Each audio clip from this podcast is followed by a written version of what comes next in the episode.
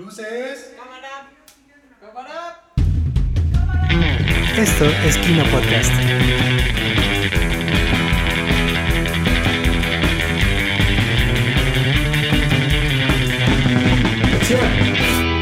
Comenzamos.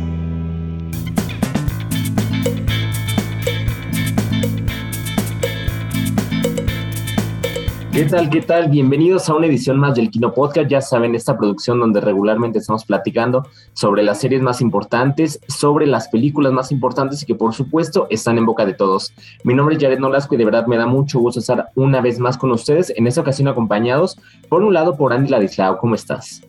Hola Jared, bien, yo estoy muy bien, yo estoy, espero que, que todos también estén bien. Muy contenta de estar aquí una vez más y de discutir los temas de esta semana que también están muy interesantes. Y pues nada, esperando que la pasemos bien en este podcast. Así es, y muy bien, porque como, como tú ya muy bien lo dices, esta semana son producciones muy interesantes que, que abarcan varios temas, pero también vamos a estar con Sol. ¿Cómo estás, Sol? Hola amigo, muy bien, muy emocionada. Hace, hace mucho que no hacía el Kino Podcast y la verdad es que me emociona bastante. Sí, igual ya extrañábamos tenerte aquí en, en el Kino Podcast, por supuesto. Y bueno, pues ya saben que lo primero que hacemos regularmente es platicar sobre la película. Y una película que de verdad ha, dado mucho de lo que hablar es la película de Dune. Entonces, Sol, me voy a quedar contigo justamente para que me platiques un poquito sobre de qué va esta película. Pues claro que sí, esta película es eh, basada en un libro de ciencia ficción eh, sobre un futuro distópico. Sigue a Paul Atreides, eh, uno de los representantes de las cuatro casas del universo, del, del mundo, y, y, lo sigue en su aventura hacia, el, hacia Duna, ¿no? Hacia Dune, este país desértico con con, pues, con mucha arena. y se supone, bueno, lo que pasa en la historia, es que no les quiero spoiler porque vale muchísimo la pena verla, pero eh, este, sigue la historia de este chico heredero de una de las casas. Eh, se supone que eh, Duna recolectan mucho polvo. Eh, es como, yo, lo, yo lo entendería como oro. Y antes de que su familia llegara a Duna, estaba otra familia heredera recolectando el polvo, pero pues el emperador decidió que ahora va a ser la familia Atreides y, y entonces va con su familia a, a Duna a investigar qué está pasando con ese país, con los habitantes de, de ese país y pues sigue la historia. La verdad es que esta película tiene, bueno, es que tiene dos partes. Eh, ahorita la primera, eh, y pues lo dijo el director, eh, es como una introducción a todas estas casas. La verdad a mí se me hizo un futuro como, mm, es que es muy fantasioso, pero está, está muy interesante toda la historia. sí, ah, bueno, sí, esta, este, perdón, perdón, sí, perdón si hago mucho, pero esta primera parte sigue la historia de te da la introducción a todas las casas, la introducción del mundo de Duna y pues ese es básicamente lo que, lo que pasa en esta primera parte. De acuerdo, y también para complementar esto que estás diciendo, eh, justamente tenemos un elenco bastante importante y es por este mismo elenco que Dune era una de las películas más esperadas, no solamente de este año, sino del anterior, que es cuando realmente se debió haber estrenado. Pero tenemos por un lado a Timothy Chalamet, tenemos también a Rebecca Ferguson, tenemos una participación de Zendaya, tenemos a Oscar Isaac, tenemos a Jason Momoa, tenemos a Stellan Skarsgård. Entonces, de verdad tenemos un muy buen cast y también es importante esto que mencionas de la introducción a este mundo o a esta serie de libros. Y como ya bien decías, es una adaptación de una serie de libros porque justamente lo, eh, lo importante es que eh, tenemos una saga principal de esta, de esta historia, son seis libros donde se va a desarrollar pues nuestra, nuestra trama principal y aparte ya yéndonos a la parte bibliográfica, lo que tenemos son otra serie de libros que son más o menos otros 16, entonces para que vean también el tipo de universo en el que nos estamos metiendo, y que por supuesto que más adelante se va a querer explorar por lo pronto, ya teniendo confirmada la segunda parte para el año 2023. Entonces, Sol, eh, platícanos también un poco sobre cómo viste las actuaciones, sobre cómo viste los efectos, sobre cómo viste las caracterizaciones, porque de verdad lo más importante obviamente en estas películas es que te permitan eh, sumergirte dentro de este universo. Entonces, ¿qué es lo que tú viste? La verdad es que te sumerges en el universo completamente. Creo que el director hizo un gran trabajo enseñándote todo el mundo, todo el universo. Creo que la actuación de Timothy es maravillosa, como, como siempre. A ver, tengo una nota aquí. Si ustedes van al cine para ver a Zendaya, lamento decepcionarlos. Sale 15 minutos de la película, lo hace maravilloso, pero 15 minutos de la película y no la vuelves a ver. Eh, eh, es, eso en cuanto a las actuaciones. En cuanto a los efectos especiales, creo que son de verdad bastante buenos. Eh, todos los... Hay unos aviones que, que, que, de verdad sientes que son aviones y que ya son del futuro y que ya tienen una tecnología extremadamente avanzada. El desierto, la verdad es que no sé cómo logran hacer esos escenarios, porque son escenarios maravillosos, enormes, o sea, un desierto que se ve muy realista y cómo van caminando en el... A mí me impresionó muchísimo cómo, cómo se ve la arena cuando se mueve, cuando están caminando. O sea, en general los efectos, creo que todo el diseño de producción está muy bien pensado. Eh, creo que Rebecca Ferguson también, también lo hace bastante bien en su papel. Eh, en los demás, Oscar, Oscar y Jason, eh, Jason Momoa se gana tu corazón como en todas las películas. Y en general, creo que en resumen es una gran película, pero creo que empieza un poco lenta y tienes que ir con la mente muy, muy abierta, porque la verdad es que si no tienes idea del mundo de Duna y no tienes idea de los libros y nada más vas al cine porque, wow, es una gran película con un gran director, con un gran elenco, empieza muy lenta y, no solo empieza, como que así se va durante, dura, bastante, dura las dos horas y como que empieza lento, te va introduciendo las cosas un poco, a mi parecer, a mi, a mi punto de vista, un poco, que a mi punto de vista, que la verdad me encantan las películas comerciales y no las de, no, y no tanto las de cine de arte, empieza un poco lento. Pero conforme va avanzando, como que te vas metiendo en este mundo y entonces es ya cuando le empiezas a entender que si vas con la introducción anterior, desde el principio te va, te va, te va a atrapar, pero si no, sí, sí como que te cuesta trabajo introducirte al mundo y es poco a poco que, que a la mitad o a la hora y media ya que te atrapa y ya quieres saber más, ya quieres saber qué va a pasar y pues sí, al final eh, Denis Villanueva hace un gran trabajo con dejándote con toda la expectativa y con Dios, quiero saber qué va a pasar en la siguiente. Y es que justamente como ya bien lo mencionas, esta es una introducción, no es realmente una conclusión, es más bien presentarnos este mundo y que por supuesto nos podamos hacer aficionados a este, para que por supuesto nos puedan presentar más y más producciones similares, que justamente pues es lo que regularmente nosotros estamos viendo, ¿no? Cómo se quieren explorar en los últimos años, cómo se han querido explorar diferentes universos eh, literarios para poder pasarlos obviamente tanto al cine como a las eh, series de televisión y que han tenido un éxito brutal y que por supuesto que es un, nicho que siempre se ha estado sacando mucho de, o, del cual se ha basado mucho Hollywood. Y que justamente voy a retomar parte de lo que decías, porque ya, ya comentábamos por un lado que sí dura las dos horas y media, que sí es una película relativamente larga. Pero también justamente, eh, Sol, y quiero regresar otra vez contigo, justamente que tiene esta...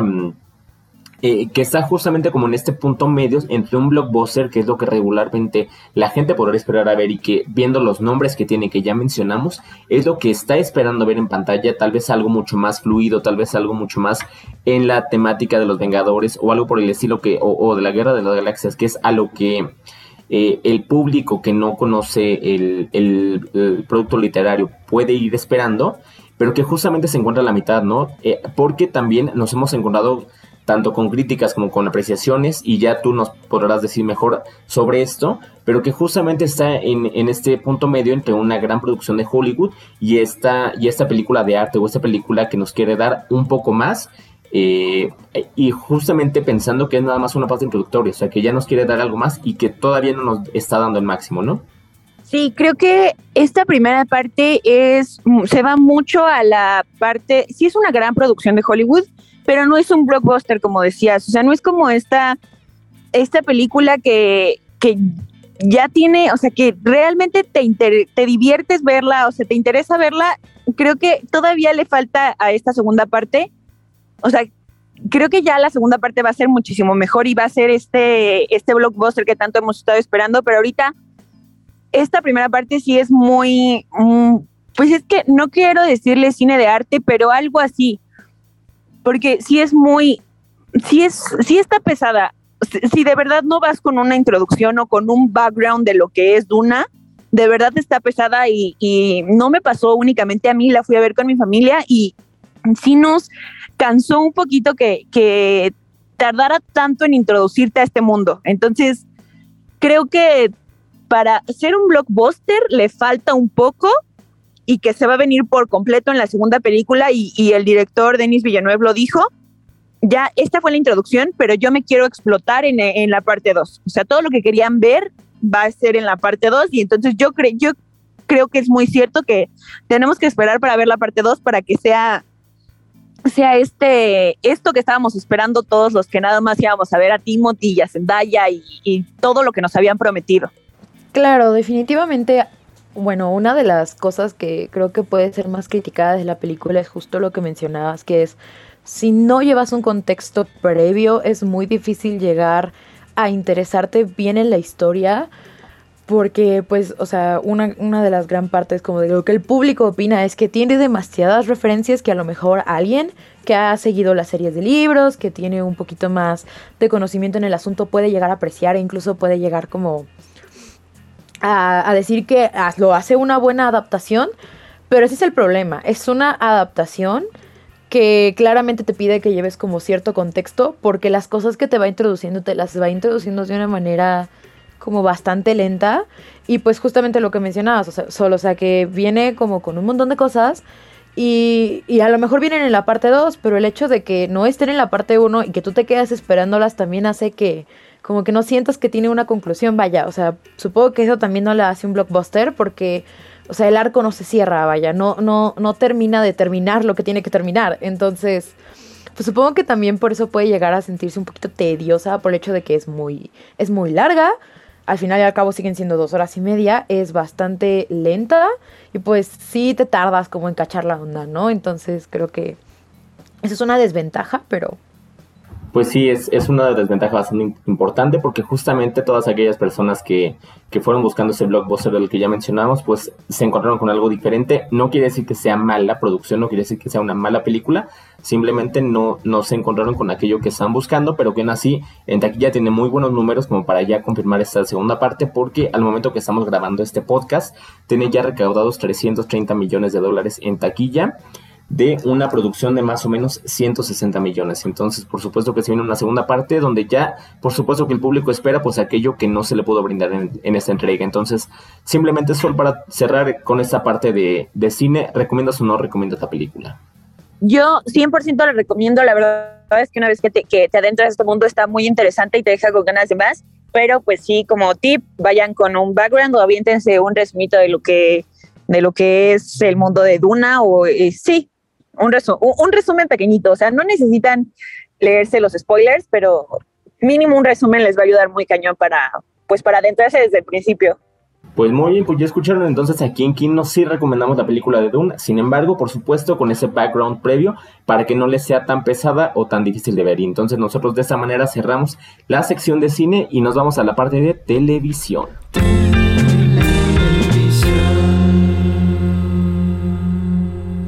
Y estamos en la parte de televisión aquí en el Kino Podcast y por supuesto vamos a ir ahorita contigo Andy porque justamente Netflix estrenó hace ya algunas semanas la producción de Maya y los tres y tenemos que platicar de ella porque de verdad la, animación, la historia, todo de verdad está, está muy interesante. Entonces platícanos Andy de qué va esta historia. Por supuesto que sí, eh, la serie de Maya y los tres es como ya la mencionaste, una producción de Netflix de animación. Eh, no estoy muy segura, pero sé que Guillermo del Toro tuvo mucho que ver al respecto porque tiene muchísimas referencias de él. Pero principalmente, pues la hipnosis de la serie es que nos, nos narra o nos cuenta la historia de una princesa teca llamada Maya, que debido a problemas en, en el mundo se ve obligada a eh, reunir eh, tres guerreros eh, que le ayuden a derrotar a pues nuestro villano principal, el dios Mictlán, para evitar que se destruya la tierra, básicamente. Y la verdad es que es una serie muy bonita porque tiene muchísimas influencias de diversas culturas mesoamericanas, así como de culturas latinas actuales, lo cual la hace, pues la verdad, un deleite de ver. Además, toda la estética está preciosa y pues la verdad es que como es una serie, te da muchísimo más chance de desarrollar todo el arco que tienen todos los personajes, que tienen personajes muy bonitos, entrañables, que te hacen empatizar enormemente con ellos y, sus motivaciones y su crecimiento y todo, todo. Es, es, es grandiosa. Sí, estoy totalmente de acuerdo contigo. De hecho, me sorprende mucho esta mezcla que se da entre las diferentes culturas, porque justamente por un lado puedes encontrar referencias de los aztecas, pero por otro lado puedes encontrar referencias de los olmecas, y así te vas encontrando con diferentes referencias a diferentes culturas mesoamericanas que ya bien mencionabas. Y también algo que me sorprende justamente es la duración de los capítulos, porque a pesar de lo que se podría pensar es una serie infantil y que por ende tienen que ser capítulos cortos de más o menos 20 minutos, terminan siendo un poquito más largo que eso lo cual no es queja de ninguna manera, al contrario, está muy bien justamente para que, como ya bien dices, se pueda desarrollar un poquito más cada uno de los episodios y que tenga su clímax, que tenga ese momento de tensión y que por supuesto siga una... Eh, una pequeña, un pequeño final, pero que también al mismo tiempo nos, nos ligue a lo que viene después. Entonces, de verdad está muy interesante la producción que en su elenco original tiene a, a actores y actrices como Zoe Saldana, tiene también a Diego Luna, tiene a Alfred Molina, entonces de verdad tiene una muy, muy buena producción y un muy buen cast de voces. Eh, también para, eh, por supuesto, obviamente disponible en todos los demás idiomas a través de esta plataforma y que está dirigida por Jorge R. Gutiérrez, que para quien les guste la película del libro de la vida, pues él también estuvo involucrado en esa película, entonces justamente se, retoman eh, varios, varios aspectos que pudimos ver en esa en esa película, pero también justamente cuando lo estaba viendo por, por, el tipo de animación, por las ilustraciones y demás, me encontré con muchas referencias del, de la serie del Tigre que salió en Nickelodeon allá hace como 10 años, que, que, de verdad es muy característico y que se podía sentir tanto el humor, que se podía sentir este, pues, pues esta esencia, ¿no? Que, que se sentía en la serie Andy, entonces, eh, pues es un muy, una muy grata sorpresa que nos está dando la plataforma, ¿no crees? Definitivamente concuerdo contigo. La verdad es que yo llegué con expectativas muy bajas, o sea, no esperaba mucho porque la verdad es que la misma estética de la animación y toda la estética en general de la ambientación y todo, pues te da como una idea de que es una serie ambientada para un público infantil, vaya. Entonces, pues igual que El Tigre, o sea, es una serie para niños, ¿no? Como le llaman, pero la verdad es que toca temas tan diferentes que la verdad yo les digo, llegué con muy pocas expectativas y me fui con ganas de tener más. O sea, la verdad es que la narrativa me parece buena. Hay momentos en los que, claro, por el hecho de que solo tiene nueve capítulos y como tú mencionabas, la duración tampoco es muy extensa, pues, o sea, sigue siendo como que lo cortan mucho o me gustaría que hubieran profundizado un poco más, pero definitivamente la manera adecuada de tocar temas como el trauma, Em, la discriminación, la pérdida de alguien, toda esa parte, la verdad es que nos toca muy bien, o sea, toca de una manera muy como... Eh, como amigable todos estos temas que a lo mejor uno diría pues deberían tomarse de manera más seria, pero la verdad es que en ningún momento, por mucho que le metan humor a esos momentos, lo, o sea, como que lo lo hace menos, o sea, lo, toca bien. Y pues justamente porque todos nuestros personajes tienen algo que tienen que lidiar ellos mismos, como en la mayoría de las series, la verdad es que uno acaba con personajes entrañables, o sea, en, mi, a mi parecer mi personaje favorito es Chimi y, y, me parece que todos ellos tienen un, un desarrollo tan creíble que me cuesta trabajo pensar que en realidad es una serie que también está orientada mucho hacia la comedia. O sea, la comedia nunca falta y aunque es una comedia un poco chuca, me parece que es bastante eh, adecuada. Yo, yo personalmente la vi en español latino por, eh, por el simple hecho de que la empecé a ver en inglés y el, como tú mencionabas, el, el elenco original es muy bueno. pero hay tantas referencias y le meten tantos, tantas cuestiones como de idioma como pues en español latino más que nada, o sea, no otra cosa que suena raro, la verdad. A mí me sonó muy extraño, entonces yo preferí pasarme al latino y también tiene un elenco muy bueno, pero también, o sea, la producción en general tiene pues cosas muy muy bonitas, la verdad, no Sí, sí, sí, este, justamente para, para explicarle bien al público a lo que te refieres, lo que pasa es de que en, los episodios eh, que son en inglés, hablan una especie de spanglish, porque hay frases que dicen completas en español y, después hay frases que dicen completas en inglés y después este, le dicen mi, mijita o, o, ese tipo de cosas que son muy latinas, entonces eh, por eso es justamente que se puede dar esta, eh, pues esta sensación un poco extraña, ¿no? Pero, pero finalmente no por eso es menos la serie. Y como ya muy bien lo decías, no se falta en ningún momento al respeto a los temas. De hecho, yo creo que es muy valioso porque justamente lo que pasa es de que se tiene, como que se, se quiere empezar a quitar el tabú de ciertos temas en diferentes producciones, no solamente en esta, como se quiere que, como que se quiere quitar ya el tabú a ciertos temas que se piensa que no deberían ser para niños y que los niños no deberían saber eso, ni, ni deberían tocarlo, ni nada por el estilo, y por el contrario, aquí como que nos incitan a que sí los niños también sepan de que esto es parte de alguna realidad que puede pasar o no en algún momento, ¿no? Y que no por eso esté mal y que no, no es algo que debamos de callar y no es algo que debamos de, de, de decir bajito para que los niños yo no lo escuchen. No, por supuesto que no. Justamente como ya bien lo dices, eh, se dice y nos muestra a partir de cada uno de los personajes alguna problemática particular, pero de ninguna manera, y, en, el, en el tono de comedia que ya mencionabas, de ninguna manera se falta el respeto a alguno de los temas, ni, ni por supuesto se busca eh, lastimar a alguno de los, de los personajes que esté teniendo alguna situación. Entonces, Sol, ahora voy contigo porque tú nos tienes datos interesantes sobre esta serie. Sí, la verdad es que yo desde que vi el primer tráiler, eh, me encantó su, como decía esta Andrea, su estética, la animación me parece, la verdad es que bastante buena. Yo, bueno, soy fan del libro de la vida y, creo que tiene una animación pues bastante parecida y a mí me, encanta personalmente esa animación, entonces yo la verdad no la he visto, pero muero por verla y aquí les traigo unos datos curiosos. Em, tiene muchas referencias pop pop actuales. Eh, los tres jaguares tienen referencias a los tortugas ninja, entonces eso me parece súper divertido. Eh, también sabían que tomó tres años en crearse esta serie, creo que pues estuvo, o sea, para entregar un trabajo de semejante calidad, eh, creo que pues es bastante, es, es poco tiempo comparado con otras series. y el creador de la serie tiene autismo, eh, él comenta que eh, el autismo es su superpoder y que de alguna manera u otra trató de plasmarlo en esta serie, en Maya y los tres. Entonces, creo que no, mm, ah, este, no, no son los únicos datos eh, curiosos, pero hay muchas cosas más que tienen referencias a otras culturas, a otros datos pop. Hay más de 10.000 calaveras en cuestión a la cultura mexicana que, que se representan en esta serie. Entonces, creo que es un gran trabajo un gran homenaje a toda la cultura mesoamericana y creo que más que a la cultura mesoamericana, creo que también pues a los latinos que nos encanta, que nos encanta ver parte de nuestra cultura, de, nuestro pasado, creo que es una gran, es una gran oportunidad para hacer este homenaje, para hacer esta representación y, yo de verdad me muero por verla.